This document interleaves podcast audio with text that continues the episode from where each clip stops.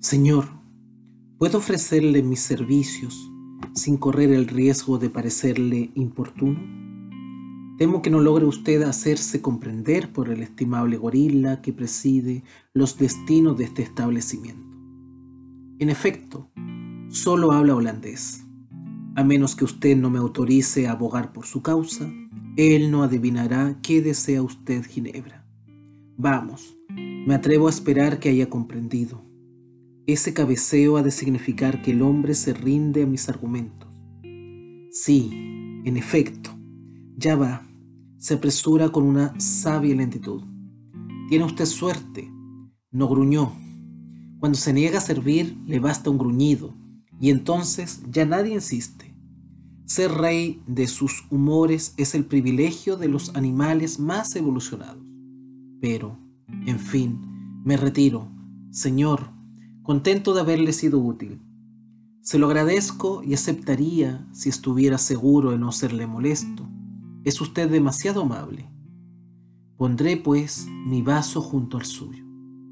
Tiene usted razón. Su mutismo es ensordecedor. Es el silencio de las selvas primitivas, cargado a más no poder. A veces me sorprende la obstinación que pone nuestro transiturno amigo en su inquina por las lenguas civilizadas. Su oficio consiste en recibir a marinos de todas las nacionalidades en este bar de Ámsterdam, que él llama, por lo demás, sin que nadie sepa por qué, Mexico City. Con semejantes deberes, bien pudiera temerse, ¿no lo cree usted? Que su ignorancia sea muy incómoda Imagínese al hombre de Cromañón instalado en la torre de Babel. Por lo menos, el hombre de Cromañón se sentiría un extraño en ese mundo. Pero este no, este no siente su destierro, sigue su camino sin que nada lo alcance. Una de las raras frases que oí de su boca proclamaba que todo era cuestión de tomarlo o de dejarlo. ¿Qué era lo que había que tomar o dejar? Probablemente a nuestro propio amigo, se lo confesaré, me atraen esas criaturas hechas de una sola pieza. Cuando, por oficio o por vocación, uno ha meditado mucho sobre el hombre, ocurre que se experimente nostalgia por los primates. Estos no tienen pensamientos de segunda intención. Nuestro huésped, a decir verdad, tiene algunos, aunque los alimenta oscuramente fuerza de no comprender lo que se dice en su presencia, ha adquirido un carácter desconfiado. De ahí le viene ese aire de gravedad sombría, como si tuviera la sospecha, por lo menos, de que algo no marcha bien entre los hombres. Esta disposición suya hace menos fáciles las discusiones que no atañen a su oficio. Mire por ejemplo allí, por encima de su cabeza, en la pared del fondo, ese espectáculo que marca el lugar de un cuadro que ha sido descolgado. Efectivamente, antes había allí un cuadro y particularmente interesante. Era una verdadera obra maestra. Pues bien, yo estuve presente cuando el amo de este lugar lo recibió y luego cuando lo cedió. En los dos casos lo hizo con la misma desconfianza, después de pasarse semanas rumiándolo. A este respecto, la sociedad echó a perder un poco, hay que reconocerlo, la franca simplicidad de su naturaleza. Usted bien que no lo juzgo. Considero fundada su desconfianza y yo mismo la compartiría de buena gana. Si, como usted lo ve, mi naturaleza comunicativa no se opusiera a ello. Soy parlanchín. Ay, y entablo fácilmente conversación aunque sepa guardar las distancias convenientes. Todas las ocasiones son para mí buenas. Cuando vivía en Francia, no podía encontrarme con un hombre de espíritu sin que inmediatamente me pegara a él. Ah, advierto que le choca ese pretérito imperfecto de subjuntivo. Confieso mi debilidad por ese modo y el lenguaje correcto y elegante en general. Y es una debilidad que me reprocho, créamelo, Bien conozco que el gusto por la ropa blanca fina no supone necesariamente que uno tenga los pies sucios. Una cosa no impide la otra. El estilo, lo mismo que la ropa interior fina, disimula con demasiada frecuencia el eczema. Me consuelo diciéndome que, después de todo, los que farfullan un idioma no son, tampoco ellos, puros. Pero, claro está, volvamos a beber ginebra. ¿Se quedará usted mucho tiempo en Ámsterdam? Hermosa ciudad, ¿no le parece? Fascinante. He aquí un adjetivo que no oía desde hace mucho tiempo, desde que abandoné París, para ser más preciso, hace ya varios años pero el corazón tiene su memoria y yo no olvidé nada de nuestra hermosa capital ni de sus muelles. París es un verdadero espejismo, una soberbia decoración habitada por cuatro millones de siluetas. Casi cinco millones según el último censo. Vaya que habrán hecho hijos. Y, a decir verdad, no me asombra. Siempre me pareció que nuestros conciudadanos tenían dos furores, las ideas y la fornicación a troche y moche, por así decirlo. Guardémonos, por lo demás, de condenarlos, no son los únicos. Toda Europa hace lo mismo. A veces imagino lo que habrán de decir de nosotros, los historiadores futuros. Les bastará una frase para caracterizar al hombre moderno. Fornicaban y leían periódicos. Después de esta aguda definición, me atrevería a decir que el tema quedará agotado. Los holandeses, oh no, son mucho menos modernos. Tienen tiempo, mírelos usted. ¿Qué hacen? Pues bien, estos señores viven del trabajo de esas señoras. Por lo demás, son machos y hembras, criaturas muy burguesas, que han venido aquí, como de costumbre, por mitomanía o por estupidez. En suma, por exceso o por falta de imaginación. De cuando en cuando esos señores sacan a relucir el cuchillo o el revólver. Pero no crea usted que la cosa va en serio. Su papel exige que lo hagan así. Eso es todo. Se mueren de miedo cuando disparan sus últimos cartuchos. Aparte de esto, los encuentro más morales que a los otros, los que matan en familia. ¿No ha advertido usted que nuestra sociedad se organizó para esta clase de liquidación? Desde luego que ha oído usted hablar de esos minúsculos peces de los ríos brasileños que atacan por millares y millares al nadador imprudente. Lo limpian en unos pocos instantes con mordiscos pequeños y rápidos y no dejan de él más que un esqueleto inmaculado. Y bien, esa es su organización. ¿Quiere usted una vida limpia, como todo el mundo? Naturalmente que usted dice así. ¿Cómo decir no? De acuerdo, vamos a limpiarlo Aquí tiene un oficio, una familia, comodidades y expansiones organizadas. Y los pequeños dientes atacan la carne hasta los huesos. Pero soy injusto. No hay que decir que sea su organización. Mirándolo bien, es la nuestra. Todo está en saber quién limpiará a quién. Ah, por fin nos trae nuestra ginebra, por su prosperidad. Sí, el gorila abrió la boca para llamarme doctor en estos países todo el mundo es doctor o profesor. A la gente le gusta respetar por bondad y también por modestia. Aquí por lo menos la ruindad no es una institución nacional. Y dicho sea de paso, yo no soy médico. Si quieres saberlo, era abogado antes de venir aquí. Ahora soy juez penitente. Pero permítame que me presente. Jean-Baptiste Clemens, para servir a usted. Encantado de conocerlo. Probablemente es usted hombre de negocios, ¿no es así? ¿Más o menos? Excelente respuesta. Y también muy cuerda, pues en todos somos siempre más o menos. Veamos, permítame hacer un poco el papel de pesquisante. Tiene usted más o menos mi edad, el ojo avesado de los cuarentones que, más o menos, están ya todos de vuelta. Va usted más o menos bien vestido, es decir, como lo hacemos en Francia y tiene las manos suaves, de manera que es más o menos un burgués, pero un, burgués refinado.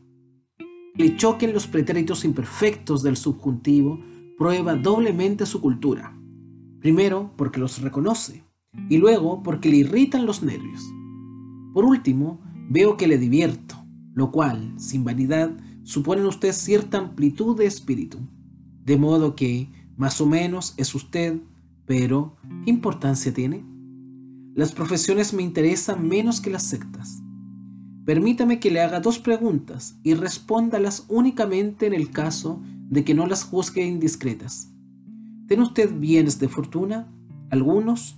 Bien. ¿Los compartió con los pobres? No. Entonces lo que yo llamo un saduceo. Si no practicó las escrituras, hay que reconocer que no ha progresado usted. Gran cosa. ¿No? Entonces, ¿conoce usted las escrituras?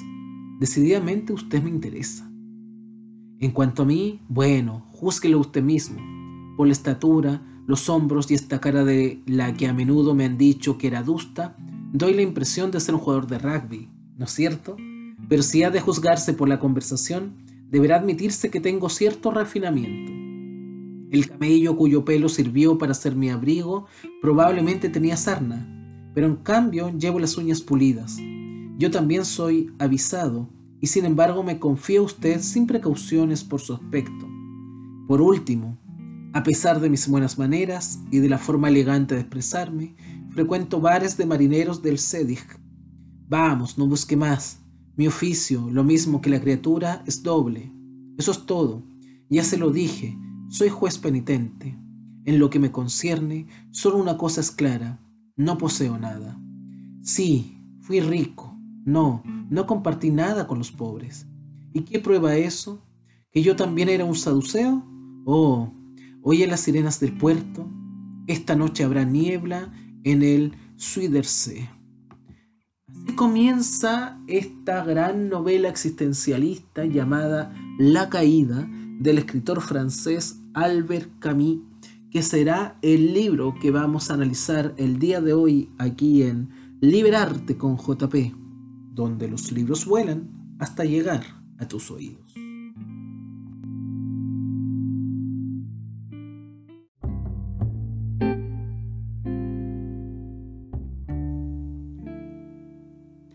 Albert Camus nació en la ciudad de Mondovi, en Argelia, en el año 1913.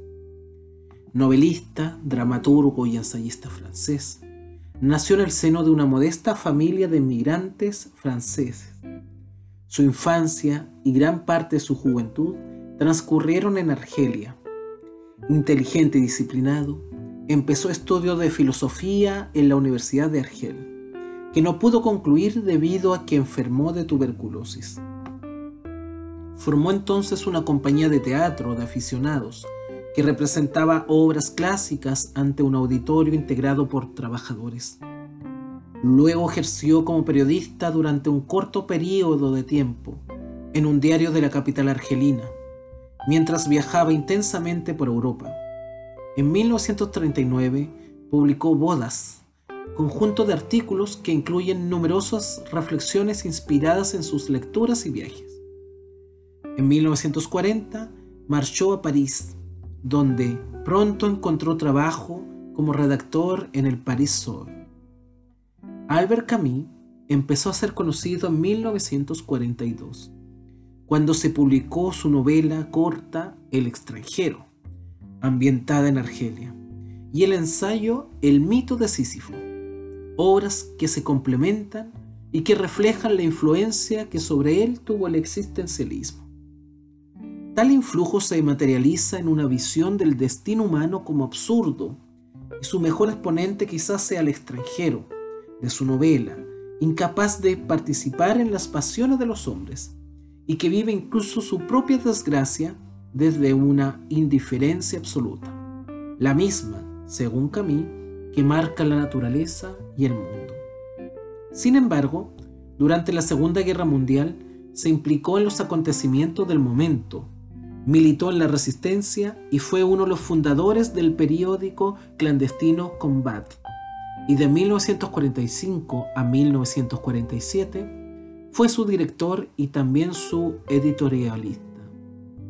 Sus primeras obras de teatro, El malentendido y Calígula, prolongan esta línea de pensamiento que tanto debe al existencialismo, mientras los problemas que había planteado la guerra le inspiraron cartas a un amigo alemán. Su novela La peste del año 1947 supone un cierto cambio en su pensamiento. la idea de la solidaridad y la capacidad de resistencia humana frente a la tragedia de vivir se impone a la noción del absurdo. La peste es a la vez una obra realista y alegórica, una reconstrucción mítica de los sentimientos del hombre europeo de la posguerra, de sus terrores más agobiantes.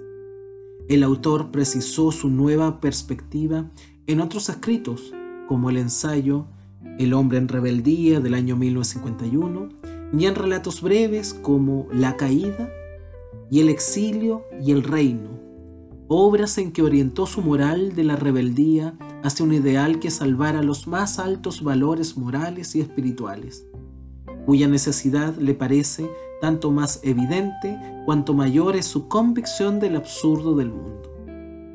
Si la concepción del mundo lo emparenta con el existencialismo de Jean-Paul Sartre y su definición del hombre como pasión inútil, las relaciones entre ambos estuvieron marcadas por una agria polémica. Mientras Sartre lo acusaban de independencia de criterio, de esterilidad y de ineficacia, Camus tachaba de inmoral la vinculación política de aquel con el comunismo. De gran interés es también su serie de crónicas periodísticas actuales. Tradujo al francés La devoción de la cruz, de Calderón de la Barca, y El caballero de Olmedo, de Lope de Vega. En 1963 se publicaron, con el título de Cuadernos, sus notas de diario escritas entre 1935 y 1942. Galardonado en 1957 con el Premio Nobel de Literatura, fallece trágicamente en un accidente automovilístico en Ville-Berlin, en Francia, en el año 1960.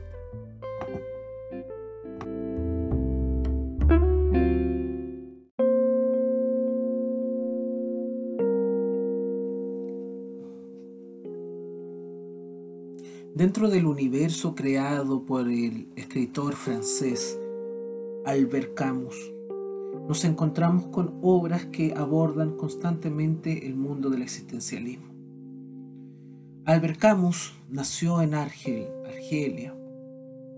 Es un argelino que sin embargo vio como Francia ocupaba sus tierras. La pobreza estaba en África. Veía la desazón, veía el hambre, veía la inmundicia, veía la peste como lo reflejó en su libro. Él siempre se sintió un extranjero en su tierra. Aún estando en Francia, siguió bajo esta misma lógica. Le tocó vivir y ser parte de las guerras mundiales, sobre todo de la Segunda Guerra Mundial. De esos años de ocupación nazi en que Francia estaba dominada bajo la Alemania nazi donde París cayó y donde otros estados dentro de Francia decidieron volver a convertirse en nazistas. Una situación complicada. El hecho de la rebelión, el hecho de mantenerse frente a esta situación, el hecho de convivir en una realidad en donde parece que la naturaleza del hombre es el destino del fracaso, es el destino de la muerte, es el destino de la angustia. La caída, la tercera novela de Albert Camus, trata justamente de esto, de la caída del alma, del espíritu. Se rumorea que esta obra se basa básicamente por la gran disputa que hubo entre estos dos grandes intelectuales. Por un lado, tenemos a Albert Camus, el creador del libro, que trata de responder a través de este texto a la forma de conducta, las acciones y al discurso emanado por el filósofo francés Jean-Paul Sartre, quien, apegado y apoyado por el comunismo, intentaba ver y vislumbrar que la única salida era a través de la radicalización de la izquierda. ¿Qué es la caída del espíritu? La caída del ser humano, la caída de la dignidad, todos esos elementos se conjugan en este texto. Es un texto en donde vemos que cada uno de los protagonistas carece de lo elemental para subsistir. Todos cuestionan su vida, todos cuestionan sus acciones, todos cuestionan sus decisiones. Dan por hecho que vivir en Grecia es mejor, Sin embargo, se atreven a acusar a los griegos de cometer atrocidades que ellos como seres superiores no realizan. Sin embargo, estando ahí en Ámsterdam, en Holanda, se descubren que son incapaces de vislumbrar las libertades existentes. Se dejan dominar entonces por el libertinaje, por las pasiones, por los ideales, por los deseos. Piensa que en esos elementos se puede encontrar una solución a sus vidas tan vacías. Pero lo único que hay es una constante caída, amigo y amiga. El ser humano está constantemente cayendo. Cae en un hueco, en un hoyo, en un pozo, como lo designa Onetti, o en un túnel, como lo designa Sabato. ¿Qué somos realmente? Nuestro deambular, ¿hacia dónde debe migrar? Son hipótesis que las intenta responder a través de este libro Albert Camus. El periodo entre guerra, el periodo posguerra, la llegada y la presencia del existencialismo como consecuencia de las trágicas formas en que el ser humano se debatía y luchaba por tratar de sobrevivir entre la hambre, la guerra, el caos, la miseria, la violencia, la locura son armas lógicas tratar de descubrir algún sentido para la vida. Desde esa mirada surge el texto como una coalición, como un decir de personas europeas en una Holanda que no se vio tan afectada por la guerra, para tratar de descubrir de que los europeos tal como están han caído en la decadencia, han caído en el ensombrecimiento. La filosofía del existencialismo está presente en este texto. El ser humano cae constantemente, no solamente por la ley de atracción, por la gravedad de que todos los pesos que se elevan tienden a caer hacia el suelo, sino simplemente caen porque nuestra moralidad, nuestra ética, nuestros pragmatismos están quebrándose es la llegada de la posmodernidad. Y el hombre posmoderno, como lo dice Jameson, es un hombre que rompe, destruye la rutina, destruye los mitos, destruye las coaliciones existentes y se emerge como un nuevo factor, como un nuevo elemento bajo el cual parece ser que la única verdad y la única razón es concebir a la humanidad desde esa nueva mirada, ese nuevo carácter, en donde no hay soluciones posibles. Ya no se confía en los políticos, no se confía en la iglesia, no se confía en el comercio, no se confía en las instituciones. El ser humano deambula como un zombi, cada uno por sus diversos estados. Y en, en ese deambular en donde amigo y amiga parece que no hay soluciones plausibles. ¿Cómo poder luchar? ¿Cómo poder detener una caída inminente? Es difícil verlo eso. Es difícil concebir esa realidad. Es difícil comprender de que nuestra vida parece estar amañada y atada a este porvenir, a esta realidad, a estas situaciones. Por lo tanto, amigo y amiga, la invitación es a concretar aquello, a darnos cuenta que más allá de lo que esté ocurriendo, más allá de las situaciones particulares, más allá del comportamiento existente, es nuestra labor y es nuestra necesidad ser siempre consciente de nuestra vida, ser consciente que somos parte de un universo, parte de una comunidad, no agentes aislados concebir aquello quizás pueden ser factores de cambio. Ayudar a otros a caer juntos, no solo, a luchar, a perseverar, puede ser la razón que haga la diferencia entre la vida, la muerte, nuestra existencia, nuestros paradigmas y tratar de comprender quiénes somos, hacia dónde vamos o qué queremos.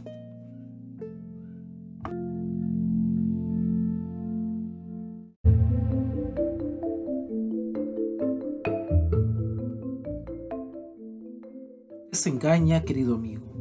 El barco anda a buena marcha.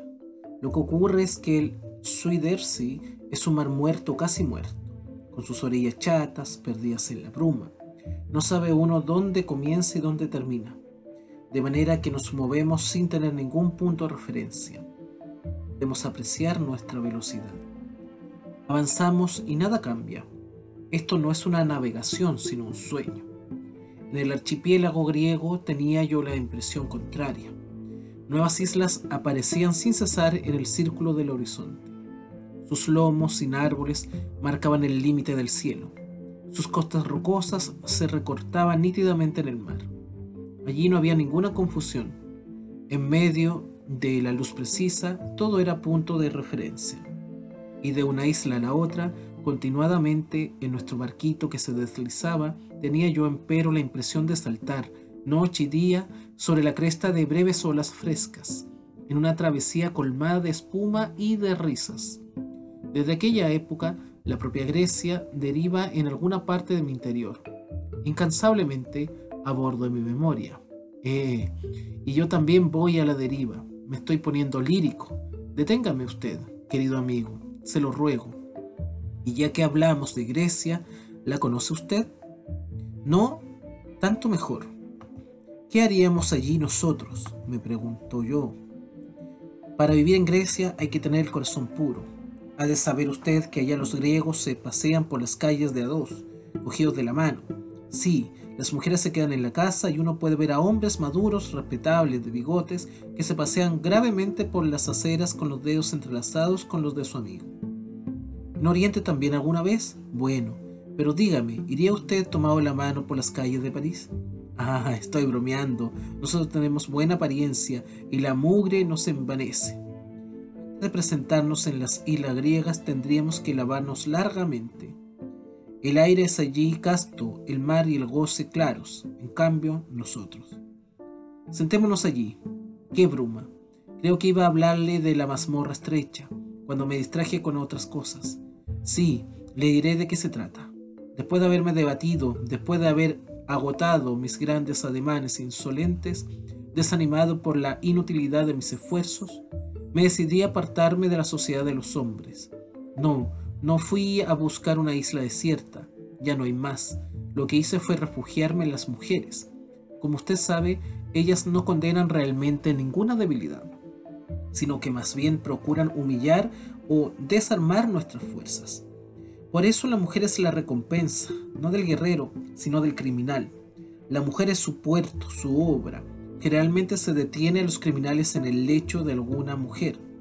¿Acaso no es ella todo lo que nos queda del paraíso terrenal?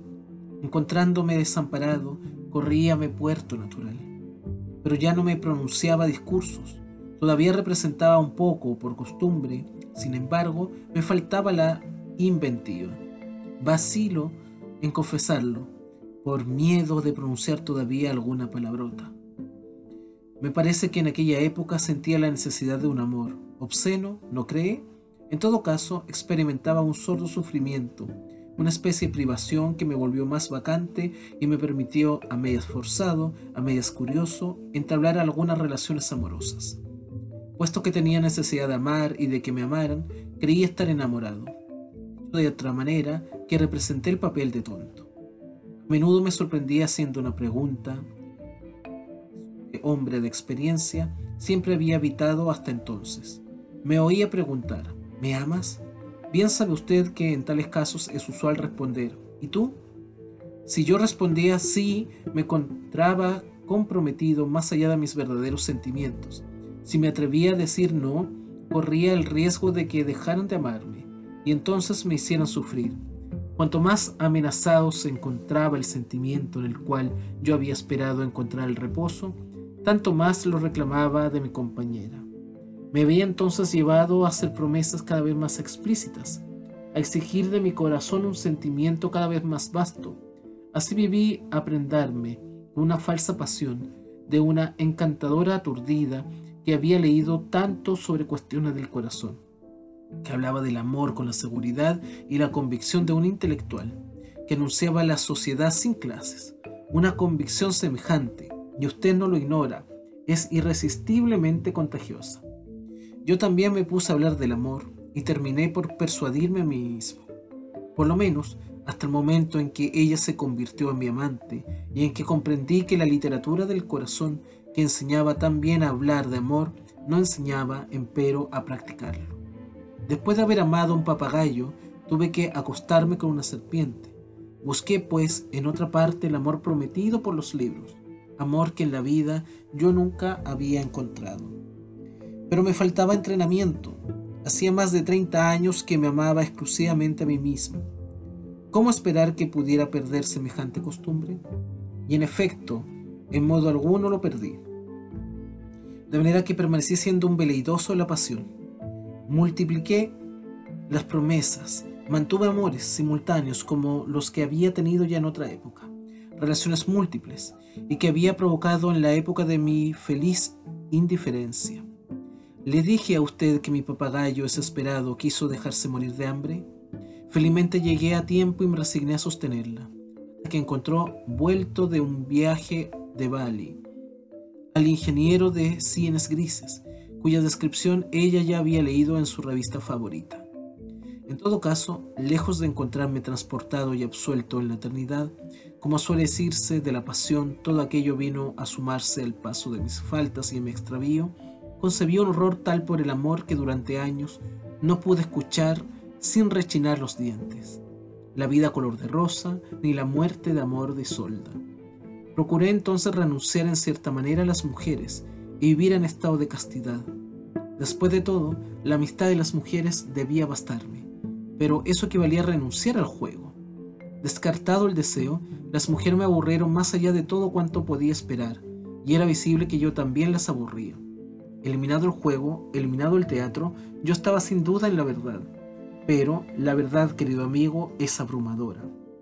Habiendo renunciado al amor y a la castidad, me di cuenta por fin que todavía me quedaba el libertinaje, que reemplaza muy bien el amor, que acalla las risas, restablece el silencio y sobre todo confiere la inmortalidad. En cierto grado de embriaguez lúcida, acostado, tarde en la noche, entre dos muchachas y vaciado de todo deseo, la esperanza ya no es una tortura. Vea usted, el espíritu reina sobre el tiempo y el dolor de vivir termina definitivamente. En cierto sentido, yo había vivido siempre en el libertinaje y nunca había dejado de querer ser inmortal. ¿No era ese el fondo de mi naturaleza y no era también un efecto del gran amor que me tenía a mí mismo? Sí, sentía unas ganas locas de ser inmortal. Me amaba demasiado para desear que el precioso objeto de mi amor desapareciera alguna vez. Como en el estado de vigilia y por poco que nos conozcamos, no vemos razón valedera alguna para que se confiara la inmortalidad a un mono lascivo. Tenemos que procurarnos sucedáneos de esa inmortalidad. Porque yo deseaba la vida eterna, me acostaba pues con prostitutas y bebía noches enteras. Claro está que por las mañanas sentía en la boca el gusto amargo de la condición mortal, pero durante largas horas había volado alto, dichoso. ¿Me atrevería a confesárselo? Aún ahora recuerdo que en ternura ciertas noches en que me llegaba hasta un sórdido cafetín para buscar a una bailarina que me honraba con sus favores y por cuya gloria hasta hube de batirme una noche con un jactancioso animal. Toda la noche me exhibía junto al mostrador, en medio de la luz roja y el polvo de aquel lugar de delicias, mientras mentía como un sacamuelas y bebía copiosamente. Me quedaba allí hasta el amanecer. Por fin iba a parar a la cama, siempre deshecha de mi princesa, que se entregaba mecánicamente al placer. Luego me dormía sin transición alguna. El día llegaba suavemente para iluminar aquel desastre, y yo me elevaba, inmóvil, en una mañana de gloria. El alcohol y las mujeres me procuraron fuerza en confesarlo. El único consuelo de que yo era digno, le confío este secreto, querido amigo, no tema hacer uso de él, verá entonces como el verdadero libertinaje es liberador porque no crea ninguna obligación. En el libertinaje uno no posee sino su propia persona. Es pues la ocupación preferida de los grandes enamorados de sí mismos. El libertinaje es una selva virgen, sin futuro, ni pasado, y sobre todo sin promesas ni sanciones inmediatas. Los lugares en que se lo practica están separados del mundo. Al entrar en ellos, uno deja fuera el temor y la esperanza. La conversación no es allí obligatoria. Lo que uno va a buscar puede obtenerse sin palabras y hasta a menudo, sí, sin dinero. Ah, déjeme usted, se lo ruego, rendir un homenaje particular a aquellas mujeres desconocidas y olvidadas que me ayudaron entonces. Aún hoy con el recuerdo que guardo de ellas se mezcla algo que se parece al respeto. Hoy, con el recuerdo, en todo caso, hice uso sin medida de esta liberación, hasta llegaron a verme en un hotel consagrado a lo que la gente llama pecado, viviendo simultáneamente con una prostituta.